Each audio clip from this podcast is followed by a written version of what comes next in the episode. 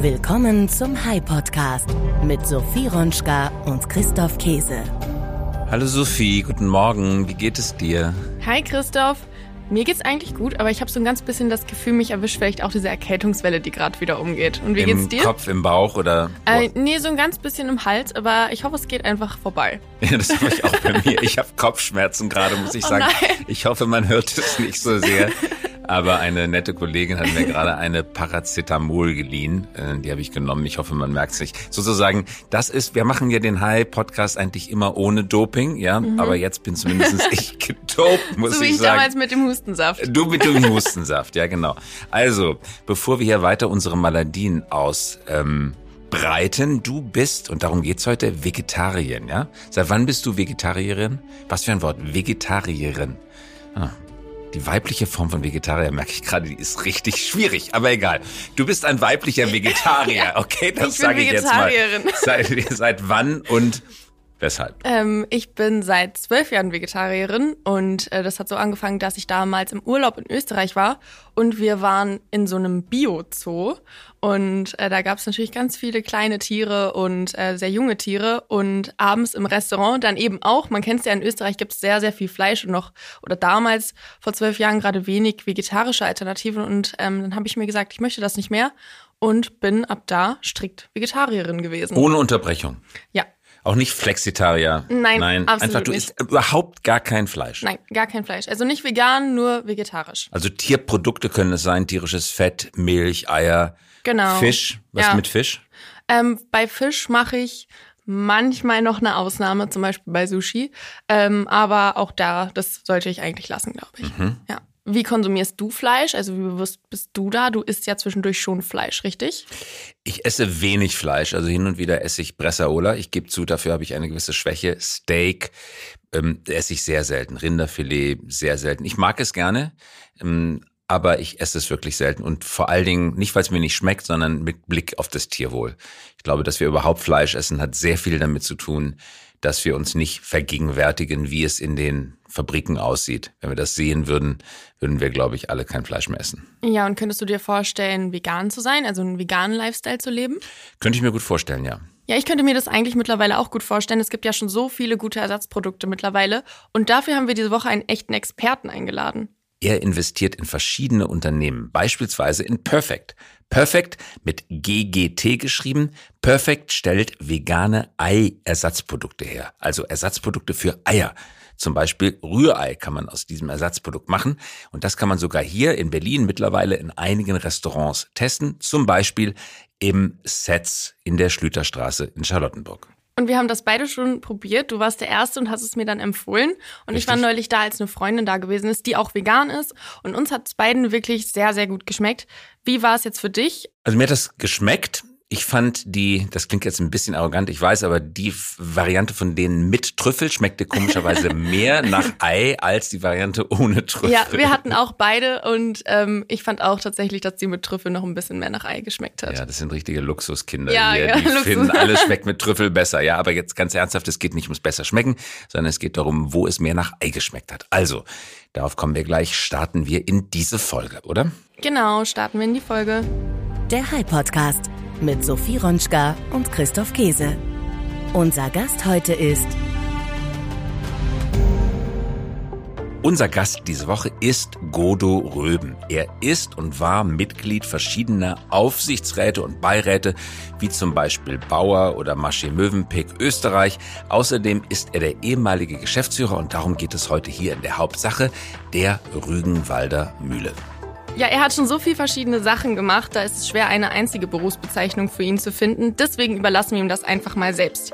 Wir hören jetzt rein, was er zum Thema Ernährungswende und vegane Produkte zu sagen hat. Godo Röben, herzlich willkommen und danke fürs Mitmachen. Vielen, vielen Dank, dass ich hier sein darf. Godo, ich überlege mir, was ist die richtige Berufsbezeichnung, mit der man dich vorstellt? Du bist Unternehmer, du bist Investor, du bist Geschäftsführer, du bist technischer Visionär, interessierst dich leidenschaftlich für Food-Themen, würde man auf Neudeutsch sagen. Das heißt, die Neuerfindung des Lebensmittelmarktes, die Berufsbezeichnung, die du selber für dich wählen würdest. Welche wäre das? Also 25 Jahre war ich leidenschaftlicher Wurstverkäufer. Aber okay. äh, das ist jetzt ein wenig was anderes geworden. Aber nee, äh, also Lebensmittel äh, insgesamt, äh, sich damit zu beschäftigen, wie die in den nächsten 20, 30 Jahren aussehen werden, ähm, visionär hört sich immer so hochtrabend an. Nee, also sehr interessiert in Lebensmittel und ich glaube, da habe ich eine ganze Menge Ahnung. Aber dann lass uns doch sprechen über den leidenschaftlichen Wurstverkauf. Stichwort Rügenwalder. Jeder kennt Rügenwalder. Rügenwalder tatsächlich traditionsreiches Wurstunternehmen. Und daraus geworden ist heute schon fast ein Synonym für vegane und vegetarische Lebensmittel. Vom Wurstverkäufer, vom Tierverarbeiter hin zum Produzenten und zu einem führenden Produzenten veganer und vegetarischer Lebensmittel. Was ist in dich gefahren damals? äh, ich äh, war damals schon 15 Jahre in der Firma und, und Christian Raufus und ich, der Inhaber und ich, äh, haben diese Firma zusammen 15 Jahre geführt mit einem leidenschaftlichen, tollen Team und hatten dann schon erstmal eine erste Transformation hinter uns. Das muss man wissen, weil er dann ja auch äh, sehr viel Vertrauen in meine Ideen gesteckt hat. Das erste Mal, als ich da ankam, hieß diese Firma Karl Müller Fleischerei. Das war eine größere Filialkette. Wir hatten irgendwie 15, 20 Filialen im Nordwesten Deutschlands, hatten 400 Artikel von Blutballen bis Hackgrütze und ich wollte gerne und Christian auch eine Marke daraus. Hackgrütze? Hackgrütze, genau. Ups, was ist das denn? Ähm, das ist so eine, ja, sieht aus wie eine größere Frikadelle, platt und äh, sehr, sehr voller Fett und so norddeutsches Gericht, was man hier lecker, isst. Lecker, lecker. Mhm, ja, ja, okay. und, und sowas hatten wir nur im Sortiment. Und äh, Christian hatte keine Ahnung, der kam auch gerade vom Studium. Ich hatte keine Ahnung, kam auch gerade vom Studium. Und wir wollten aber trotzdem unbedingt eine Marke aufbauen. Und mit dieser Unwissenheit sind wir losgezogen ähm, und haben das dann, äh, lange Rede, kurzer Sinn, nach 15 Jahren hingekriegt. Wir haben alle Filialen verkauft, wir haben die 400 Artikel gestrichen, wir haben uns komplett nur auf die Rügenwalder Tevos konzentriert, die wir damals auch im Sortiment hatten und haben dann nach und nach äh, Deutschlands mit angesehenste und schönste Lebensmittelmarke, die Rügenwalder Mühle, aufgebaut. Und das war so 2010. Aber das müssen wir uns mal genauer anschauen, weil das klingt jetzt so einfach. Also die Teewurst, die kennt auch jeder. Was ist da eigentlich drin? Schweinefleisch oder? Äh, Schweinefleisch, ja, genau. Schweinefleisch, Schweinefleisch Schweinespeck. Okay. Aber auch viel Fett, oder? Ja, natürlich. Die äh, so bei 30, 35, 40 Prozent, was ich am Anfang mit Fett. Das wird immer ein bisschen weniger, aber ja, gute ja. 40 Prozent. Und dann bist du jetzt in dieses Fett-Fleisch-Tiergeschäft, hast du dem Eigentümer, der auch frisch von der Uni kam, wie du sagst, gesagt, pass auf, wir machen was ganz anderes. Wir machen das Ganze jetzt aus Weizen und Erbsen. Also wie, wie ist diese Idee, wie, wie bringt man einem Fleischunternehmen bei, in die Gegenrichtung zu denken? Genau, das war dann 2010, die Rügenwalder Mühle war die Rügenwalder Mühle. Wir waren super erfolgreich, haben alle zwei Jahre eine Marke eingeführt, wie die Pommersche oder Schinkenspicker oder wie diese alle die Marken heißen. Ähm, und die, die Umsätze stiegen, die Gewinne sahen gut aus, die Firma war kerngesund, eine tolle Marke. Und dann habe ich meinem Chef gesagt, Christian, wir sind im falschen Markt unterwegs. Und sagt er, gut und nee. Sagt er, wir machen das jetzt so bis zur Rente weiter, das ist doch super erfolgreich.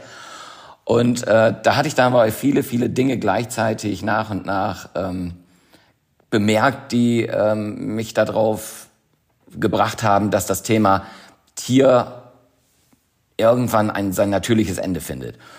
Und ich hatte immer meine Aufgabe gesehen, in Generationen zu denken. Also was passiert, wenn der, der Sohn von Christian das Unternehmen und was passiert in den nächsten 30 Jahren? Kann man weiter mit äh, äh, toten Tieren sein Geschäftsmodell aufbauen? Und ich war der Überzeugung, das, das kann man nicht. Und da waren eben viele Gründe. Wie viele Tiere verwurstet ihr so oder habt ihr damals verwurstet pro Jahr? Oh, das kann man gar nicht sagen, weil wir natürlich Teilstücke gekriegt haben. Für die Leberwurst brauchen wir nur die Leber, wir brauchen ja nicht das ganze Schwein. Ähm, für äh, andere Produkte brauchst du dann nur äh, einzelne Teilstücke vom 10.000, 100.000? Ja, ich glaube, pro Woche war das mal irgendwie so, dass wir, äh, ich glaube, 8.000 Lebern gebraucht haben. Das heißt also, pro Woche mussten 8.000 Schweine äh, allein nur für die Leberwurst äh, äh, verwurstet werden, weil wir da die Leber gebraucht haben. Also das war schon eine Menge. Obwohl wir damals immer noch ein kleiner Laden waren. Und Rügenwalder ist ja bis heute ein relativ kleiner Laden mit ungefähr 200, 250 Millionen Umsatz. Aber das sind 400.000 Tiere pro Jahr, nur für die Leberwurst. Nur also für klar, die Leberwurst. Das, das, durchaus, durchaus. Aber ich, ich fand es immer... Äh, äh, faszinierend im äh, nicht positiven Sinne, wenn ich zum Beispiel in große Schlachthäuser gegangen bin und da gesehen habe, da werden pro Tag äh, 25.000 Schweine geschlachtet. Und äh, das war auch so ein Grund, wo ich dann merkte, uh, da, da läuft irgendwie was schief. Ähm, wenn man die Schlachthäuser gesehen hat, wenn man die Bauernhöfe gesehen hat, wenn man sich dann äh, durch die sozialen Medien war es dann auch überall präsent gesehen hat, wie das da abgeht, ähm, war das einer der Gründe, wo ich gesagt habe, oh, irgendwie was müssen wir ändern. Mhm. Hast du Mitleid mit dem Tier? Äh, durchaus. Also ich glaube, ähm, jeder, der, ich habe einen Hund zu Hause Und wenn man sich ein kleines Kalb anguckt, wir essen ja auch gerne Kalbfleisch oder Lammfleisch, ähm, dann geht das, als erstes los, wo man sagt, puh, die, die Tiere wollen wir essen. Und wenn man sich aber eine Kuh oder ein Schwein anguckt, die ja nicht wesentlich äh, unintelligenter sind als die Haushunde oder Katzen, die man hat, äh, und was wir da mit den Tieren dann machen, wer da dann sagt, ich habe kein Mitleid, ähm, ja, äh, der hat kein Herz. Mhm. Und dann kam die Idee, es anders zu machen. Du sagtest gerade, wir sind im anderen Markt und im falschen Markt unterwegs, Christian, hast du gesagt. Genau, also das waren, waren aber nicht die einzigen Gründe, sondern dann ging es eben auch darum, ähm, dass du mit Freunden geredet hast, mit der Familie, mit deinen Ärzten geredet hast und, und jeder sagte dir, esst weniger tierische Produkte, das ist nicht gut. Ähm, die Antibiotikaresistenzen äh, werden irgendwann, jetzt gerade aktuell wurde es wieder eine Studie gegeben, ähm, 2040 mehr Tote verursachen als Krebs insgesamt. Ähm, dann das ganze Thema ähm, Schlaganfall, Herzinfarkt und so weiter hat auch ganz viel mit tierischen Produkten zu tun. Das war eben das Thema Gesundheit.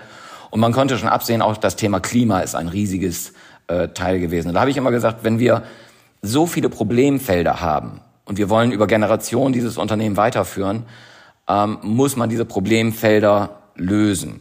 Und da konnte man sich dann auch mit anderen Branchen äh, äh, mal vergleichen. Und da habe ich zum Beispiel die Energiebranche oder die Autobranche gesehen und habe gesagt, Mensch, da gibt es auch Problemfelder. Bei Energie ist Atomproblem, ähm, die, die fossilen Pro, äh, äh, Energieträger sind ein Problem. Oder bei Autos Benzin und Diesel. Und was machen diese Branchen? Die verbieten das nicht. Also die Idee wäre ja auch gewesen, esst weniger Fleisch. Ähm, aber die sagen, nee, wir, wir wollen, dass die Leute weiter Auto fahren, wir wollen, dass die Leute weiter Strom nutzen, nur wir machen bessere Produkte. Also wir machen jetzt erneuerbare Energien oder wir machen jetzt Elektroautos. Und da kam ich dann immer mehr darauf und sagte, nee, wir bleiben bei der Wurst, aber machen eben bessere Wurst und machen das mit anderen Zutaten. Und was spricht dagegen, da Pflanzen reinzumachen? Der spricht aus Sicht des Wurstliebhabers alles gegen. Weil der möchte das Tier, der möchte das Fett, der möchte diesen rauchigen Geschmack. Der würde immer sagen, schmeckt anders.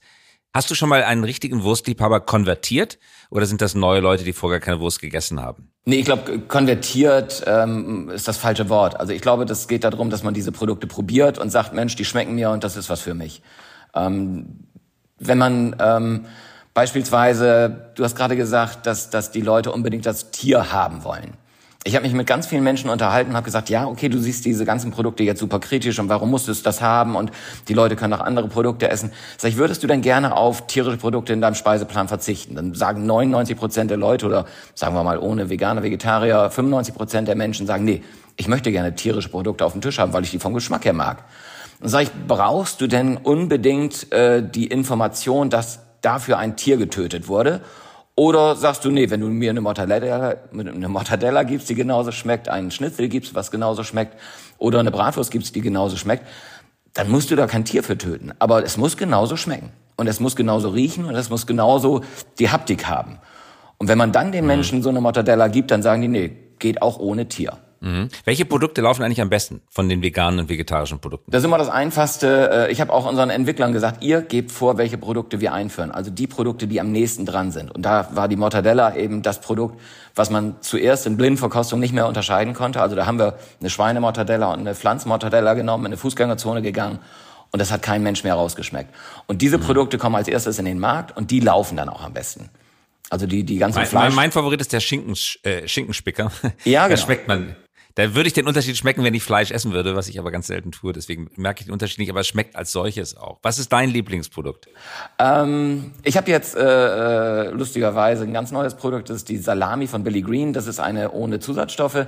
Das ist so die erste Salami, wo ich sage, die, die ist richtig lecker. Aber auch von meinem alten Arbeitgeber sind ja auch alles äh, meine Babys. Da liebe ich die äh, das Met. Also das, das vegane Met. Wenn man da Zwiebeln draufknallt, ein bisschen Salz, Pfeffer, dann ist das ein Genuss, das mit dem Brötchen zu essen. Hm, kann ich mir gut vorstellen. Du kommst ja auch aus Norddeutschland. Das klingt jetzt sehr nach Norddeutschland. Das äh, ist tatsächlich ja, genau. sehr norddeutsch. Was ist anders bei der Produktion? Also viele, die auf vegan, vegetarisch umstellen, sagen, kürzlich im Podcast gehabt, ähm, eine Folge zu künstlichem Leder. Komplett andere Produktion. Macht man sich keinen Begriff, wie anders die Produktion künstlichen Leder, auch die Weiterverarbeitung ist, als bei ähm, natürlichem Leder. Wie ist das bei euch? Wie ist das bei Lebensmitteln? Das war bei, bei Rügenwalder oder für die gesamte Branche ein Glücksfall. Äh, man kann für diese Produkte genau die gleichen Wege gehen.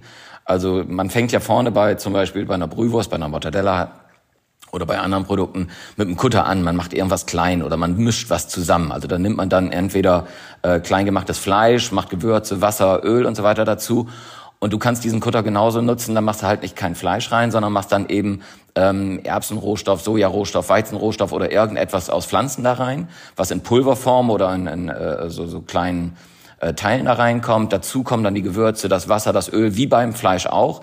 Das wird äh, klein gemacht, dann hast du einen, einen Teig. Dieser Teig äh, äh wird dann in, in äh, Därme gefüllt, logischerweise bei den pflanzlichen Produkten in keine echten Därme und äh, dann wird es aufgeschnitten. Also man konnte genau die gleichen Maschinen nutzen und das war natürlich ein riesiger Vorteil. Mhm. Dann hast du Rügenwalder verlassen. Warum? Was war der Grund? Ähm, Im letzten Jahr habe ich Rügenwalder verlassen, ähm, ja, wie es in Familienunternehmen schnell mal passieren kann. Ähm, ich habe 25 Jahre mit dem äh, Chef zusammengearbeitet, dann hat der Sohn übernommen wir haben keine Basis gefunden, äh, wie wir zusammenarbeiten können. Es gibt ja mal Menschen, wo, wo man merkt, die Chemie passt einfach nicht. Wir haben es zwei Jahre wirklich ernsthaft versucht, beide Seiten. Dann haben wir uns in die Augen geguckt und haben gesagt, einer muss gehen. Meine Idee, dass er geht, kam nicht so gut an. Ähm, und dann bin ich halt gegangen. Und äh, das ist aber, glaube ich, das Normalste der Welt, dass sowas auch mal passiert. Völlig außer Mode gekommen ist ja das alte römische Mittel der Adoption, nicht? Kaiser haben ja im Römischen Reich gerne adoptiert. Hast du es auf dem Adoptionsweg auch mal versucht? Nein? Wir haben äh, viele Biere getrunken und haben gedacht, Mensch, wie kriegen wir es hin, der Alte und ich, äh, also der Papa.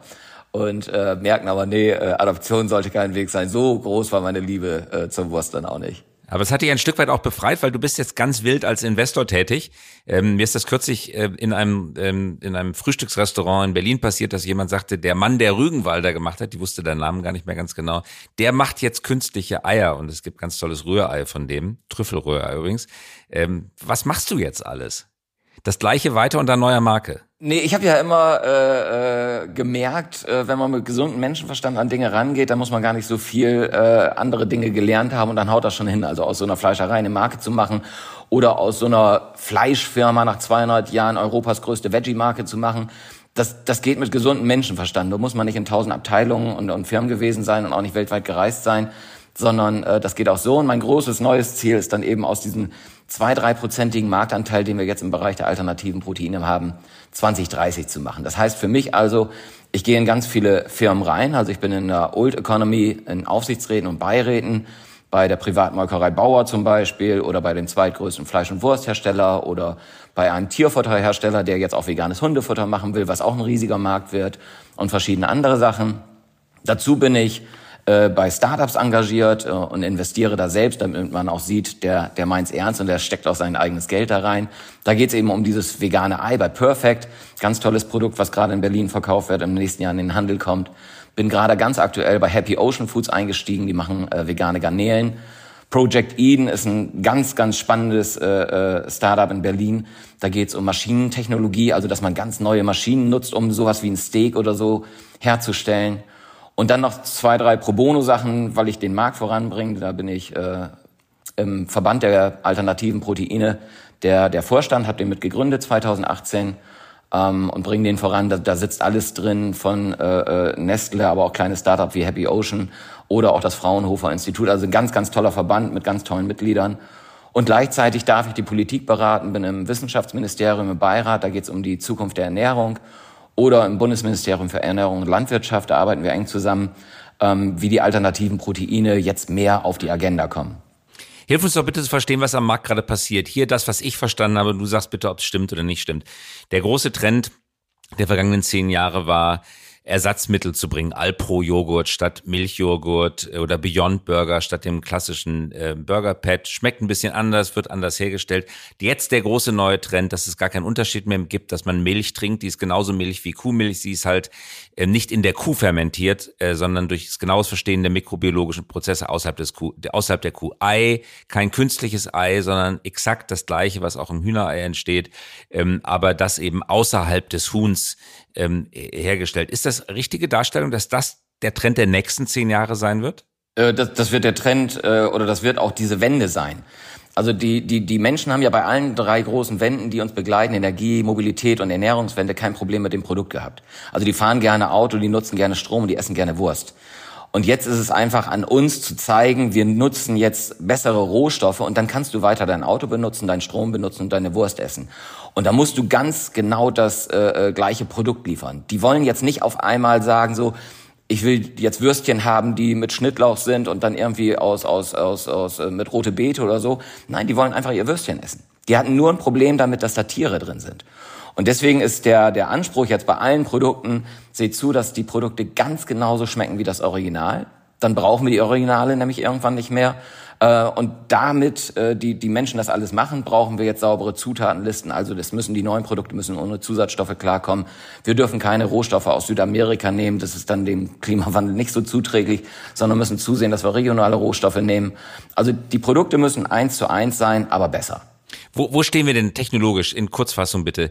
Ähm, wo stehen wir bei künstlichem Fleisch, bei künstlicher Milch, bei künstlichem Ei, technologisch? Ähm, technologisch und vom Geschmack her, das sieht ja jeder selbst, der die äh, probiert die Produkte. Wir sind meines Erachtens bei 80 Prozent der Produkte, haben wir noch schlechte Produkte im Markt. Also die, die, die Milch schmeckt noch nicht so, wie sie schmecken sollte, die äh, Wurst schmeckt noch nicht so, die Zutatenlisten sind zu lang, äh, die, die Rohstoffe sind noch nicht da, die Nährwerte sind bei ganz vielen Fleisch- und Wurstprodukten äh, unterirdisch, weil zum Beispiel Protein nur drei vier Prozent drin sind, ähm, obwohl die ja eigentlich beim Rest? Fleisch ja, Kohlenhydrate, Fette, äh, weil da ganz natürlich Echt? ganz ganz viel Wasser und Öl drin ist.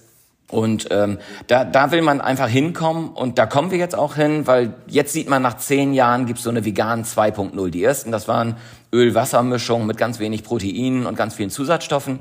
Die neuen Produkte, die jetzt in den Markt kommen, und da gibt's tolle Firmen, ähm, die machen das ohne Zusatzstoffe, die machen das mit regionalen Rohstoffen und tollen Nährwerten. Da sind jetzt bei Billy Green beispielsweise 33, 36 Prozent Protein drin, mehr als im Fleisch weniger Fett, was ja auch gut ist. Also die kriegen dann auch ein gutes Nutri, äh, Nutri-Score-Siegel. Und das ist jetzt das nächste, was kommt. Und technologisch sind wir ähm, noch zu sagen, ganze Stücke wie Steak oder Kochschinken und so ist derzeit noch nicht machbar. Schmeckt noch nicht und da brauche ich jetzt neue Maschinentechnologie. Und da sind aber viele, viele Firmen, also die großen Maschinenhersteller, sind alle da dran, äh, äh, vegane Produkte, also Maschinen. Da geht es darum, den, äh, die Fleischfaser durch künstliche Bewegung wachsen zu lassen. Bewegung regt das Wachstum der Zelle an, weil das ist der Bioindikator für Wachstumssignal. Wenn man denn auf zellulare äh, äh, Produkte geht, wenn man aber bei den pflanzlichen Produkten bleiben will, kann man auch mit Druck arbeiten oder mit anderen mhm. Dingen. Also dieses Project Eden in äh, Berlin, wo ich auch dran beteiligt bin, ähm, die arbeiten mit einer ganz anderen Technologie. Die kommt eher aus dem äh, äh, Zeug, also wie, wie, wie äh, äh Kleidung hergestellt wird. Ähm, da mhm. geht's dann eben um, um eine ganz andere Technologie, aber die braucht man, um zum Beispiel so ein Steak herzustellen. Das kriegt man nicht, wenn man das fein kuttert und dann irgendwie formt. Wo wird das Silicon Valley der Ernährungsbranche sein? Wir streiten uns gerade, glaube ich, noch, und da bin ich eben auch ganz stark mit der Politik zusammen. Ich glaube, dass Deutschland schon äh, noch ganz weit vorne ist. Durch die Rügenwalder Mühle sind wir in Europa ähm, im pflanzenbasierten Bereich sehr, sehr gut aufgestellt. Wir haben jetzt aber zum Beispiel die Firma in Family Foods, für die ich auch arbeite, einen ganz tollen Player im Bereich äh, Zellular, äh, zellulare Fleisch- äh, und Wurstherstellung oder Fleischherstellung. Ähm, die sind in Heidelberg und in Kanada sehr aktiv. Also wir, wir streiten uns mit Singapur, mit Kanada, mit den USA, mit Israel, ähm, wo das stattfinden wird. Und ich plädiere immer dafür, lasst uns offen sein für neue Technologien, lasst uns offen sein, diese Bereiche jetzt zu fördern, weil was bringt es uns, wenn wir am Ende wieder da mit Nordmende, AEG und Telefunken stehen, wenn das Silicon Valley gegründet wurde, weil wir irgendwie wieder gepennt haben. Mhm. Vielleicht das noch als vorletzte Frage. Wo stehen wir denn mit dem Wirtschaftsstandort Deutschland? Du sagst, du sprichst mit der Politik. Du hast selber einen Erfolg auf die Beine gestellt. Hm, äh, passiert uns das wieder, dass wir in Richtung Nordmende abgleiten und Rügenwälder dann sozusagen das Telefunken grundig der Zukunft wird? Äh, oder hat das jetzt mal jemand verstanden und macht gezielte, kluge Standortpolitik?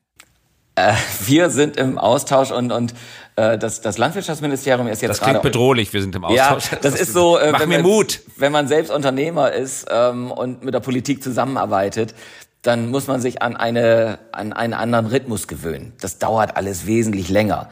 Ähm, und man muss immer dicke Bretter bohren. Aber äh, wir, da zum Beispiel treffen wir uns jetzt in einer kleinen Runde, nicht irgendwie 150 Leute, sondern wirklich kleine Runde, monatlich. Ähm, es geht voran. Ähm, ich glaube daran, ich bin immer sehr positiv, dass wir es irgendwie hinkriegen können. Es muss aber Druck auf den Kessel. Es muss Druck auf den Kessel von den Medien. Es ist immer blöd, wenn diese neuen Produkte dann eben auch gerne in der Boulevard äh, als als oh Gott, was ist das für ein grausames Zeug, was wir da jetzt wieder machen und um Gottes willen, man kann doch äh, das Fleisch oder das Tier muss doch weiter in, in der Wurst bleiben. Also da sollten auch die Medien ein bisschen Technologie äh, offener sein und äh, den Wirtschaftsstandort Deutschland da eher voranbringen und nicht immer verhindern wollen. Da hast du recht. Und ich merke schon in deiner Wortwahl, wir sind im Austausch, das ist nicht dein unternehmerisches Denken, das du normalerweise betreibst. Also Rügenwalder ist nicht dadurch entstanden, dass Christian und du im Austausch warst, sondern ihr habt gehandelt. Genau. Letzte Frage. Es finden viele Wenden gerade gleichzeitig statt. Du hast Energiewende und so weiter, hast du angesprochen, Mobilitätswende und jetzt natürlich die Ernährungswende. Diese vielen Wenden, die gleichzeitig stattfinden, überfordern die uns, weil es so viele sind oder befördern die sich gegenseitig, weil Druck aus dem Kessel ist, Verbundeffekte gibt, Rückkopplungseffekte. Also würdest du, wenn du es dir aussuchen würdest, lieber eine Wende weniger haben oder zwei gleichzeitig oder ist es gerade gut, dass viele Wenden gleichzeitig stattfinden? Die Masse der Bevölkerung ist jetzt gerade überfordert und die hat Angst. Und da muss man dann aufpassen, dass die Medien dann nicht den, den, der, der, der, den Menschen nach dem Mund reden und diese Angst befeuern, sondern äh, wir müssen zeigen, dass das eine ganz, ganz große Chance ist. Also wann sind die tollsten Unternehmen und wann sind die, die großen Dinge entstanden? Immer wenn Krisen gerade waren oder wenn große Wenden waren weil das immer riesige Chancen sind. Und ich glaube, unsere aller Aufgabe ist da, Mut in die Bevölkerung zu bringen, Mut äh, zu zeigen. Und deswegen, ich glaube, es ist gut. Ich glaube auch daran, wir sind acht Milliarden Münder, die essen wollen, aber auch acht Milliarden Gehirne, ähm, die diese Wenden auch bewältigen können. Und jetzt kommt es eben darauf an, profitieren eher China, profitiert eher die USA oder vielleicht auch Deutschland. Mhm. Sehr gutes Schlusswort. Godo Röben. Zumindest sorgst du für gute Laune, weil du gibst ihnen noch ihre Bratwurst und vielleicht auch das Bier noch oben drauf. Äh, dann können sich alle besser fühlen. Aber es ist halt kein Thema drin. Das hast du wunderbar beschrieben. Ganz herzlichen Dank fürs Mitmachen. Danke auch, dass ich hier sein durfte. Danke, Godo Röben. Ja, das vegane Angebot in den Supermärkten wird immer größer. Was mir dabei immer auffällt, ist, dass wenn ich zum Beispiel einkaufen bin, die veganen Produkte immer einen Ticken teurer sind als tierische Produkte. Genau das ist das Problem. Und wenn wir uns langfristig umstellen wollen, dann muss natürlich der Preis irgendwie in die richtige Richtung gehen.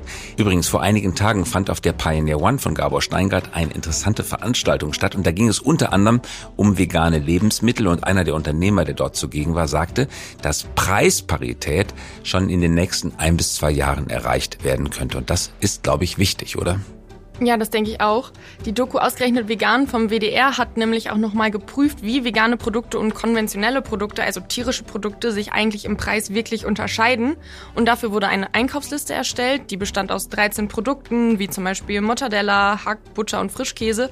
Und diese Produkte sollten dann eben einmal in vegan und einmal in tierisch besorgt werden. Und dann wurde geschaut, wie unterscheiden sich hier die Preise. Der konventionelle Einkauf lag in diesem Test bei 92,40 Euro. Der vegane Einkauf aufs Kilo gerechnet bei 148,27 Euro. Also ein Preisunterschied von über 50 Euro und damit über 50 Prozent fast.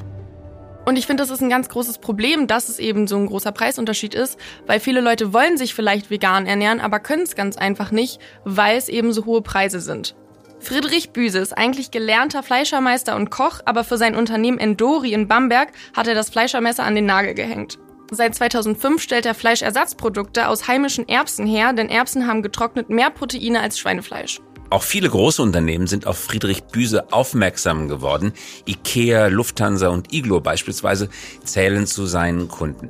Warum hat dieser Mann, der eigentlich gelernter Fleischer ist, der aus der Wurst- und Fleischindustrie kommt, den Schritt in das vegane Geschäft unternommen. Das erklärt er ganz frei im WDR. Hier ein Auszug aus der Sendung bei Quarks mit Ralf Kaspers. Hören wir einmal rein, was er zu sagen hat. Und er findet dafür sehr, sehr deutliche Worte. Ich habe die Schnauze einfach vorgehabt. Ich bin ja gelernter Fleischermeister und Koch und ich habe das auch immer gerne gemacht.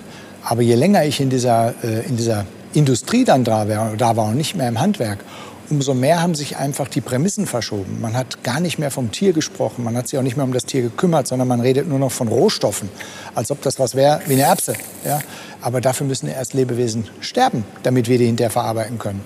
Und diese krankhafte, kann ich nicht anders sagen, diese krankhafte Gier, immer noch mehr, noch mehr, noch mehr auf engen Platz äh, mit einem unglaublich rüden Umgang mit Mensch und Tier. Also das ist kein Vergnügen, auf einem Schlachthof zu arbeiten. Und viele Dinge, die ich da gesehen habe, die haben letztendlich dazu geführt, dass ich gesagt habe, entweder werde ich bekloppt oder fange an zu saufen oder werde depressiv oder ich höre auf. Und das war dann für mich der Beweggrund, nicht rumzurennen und zu sagen, ihr dürft alle gar kein Fleisch mehr essen. Das hilft gar nicht weiter, sondern einfach Alternativen zu schaffen, um eben tierische Proteine gegen pflanzliche auszutauschen. Welche Vorteile die Erbsenprodukte als Fleischalternative haben, stellt Friedrich Büse klar. Die Hauptquelle bei uns an dem pflanzlichen Protein, die ja immer an erster Stelle steht, ist die Erbse. Die Erbse ist ein heimisches Gewächs, was in Deutschland und Europa überall anwächst. Sie hat den riesen Vorteil als Leguminose, dass sie nicht nur der Erde etwas nimmt, sondern gleichzeitig auch wieder gibt. Und sie hat den Vorteil, dass sie eben gut verdaulich ist. Das heißt, das Aminosäurespektrum ist da schon relativ gut für uns für die Verwertung. Fleisch ist eine wichtige Quelle, war es bisher immer. Jetzt müssen wir uns ein bisschen davon verabschieden und müssen uns die Alternativen angucken, weil wir sonst unseren Planeten ruinieren. Ja? Und das geht aber. Und das kann man heute auch gut beweisen. Es muss also nicht immer Fleisch sein, das ist weder gut für uns, noch fürs Klima, noch für unsere Umwelt. Und was schreibt ihr euch diese Woche auf den Merkzettel? Wir haben heute viel über mögliche Alternativen gehört. Was für mich neu war, ist, dass 80 Prozent dieser Alternativen, die gerade eigentlich schon auf dem Markt sind, noch gar nicht wirklich ausgereift sind. Und ich fand es super spannend, dass sowohl ja Gudo Röben als auch Friedrich Büse und auch der Herr von dem Event, von dem du vorhin erzählt hast, dass die alle in der Fleischindustrie gestartet sind und dann ins vegane Business übergelaufen sind. Das kann man so sagen, oder? Das kann man so sagen. Und das sind ja die Leute, die wissen, wie es in der Fleischproduktion genau, aussieht. Genau, und die da eben ihre negativen Erfahrungen gesammelt haben oder sich ein ja, sehr authentisches Bild von dem machen konnten, was da vor sich geht und dann eben gesagt haben, hey, da muss auf jeden Fall eine Alternative her. Und du hast es ja vorhin auch einmal grob überschlagen.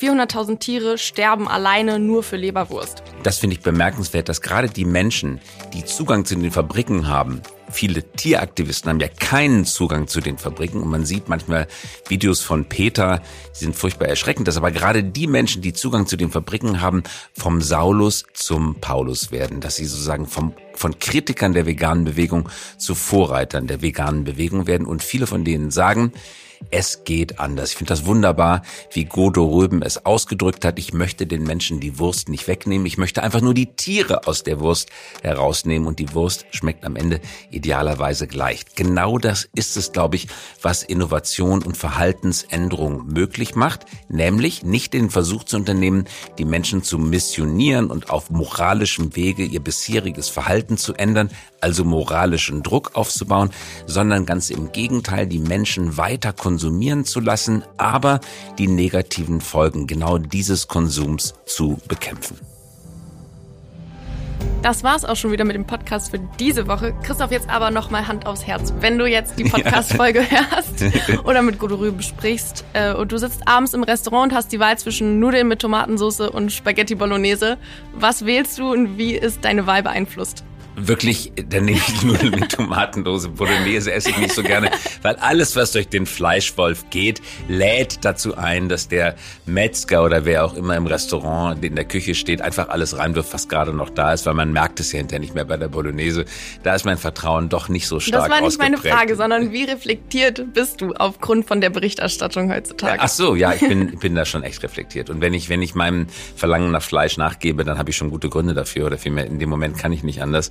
Aber ich versuche wirklich dagegen anzukämpfen. Deswegen, mir geht es genauso wie Godo Röben. Gebt mir weiter die Fleischprodukte, aber sorgt bitte dafür, dass keine Tiere mehr drin sind. Das ist doch ein schöner Schlusssatz. Ja, das finde ich auch. Und diesmal kommt er von mir, normalerweise kommt er ja von dir. Ja, dann hören wir uns nächste Woche wieder, würde ich sagen, ja, das oder? will ich doch mal hoffen, oder? Dann ohne Kopfschmerzen und ohne angeschlagen sein. Dann genau. geht's uns besser. Bis nächste Woche. Bis nächste Woche. Tschüss. Auf Wiederhören. Tschüss.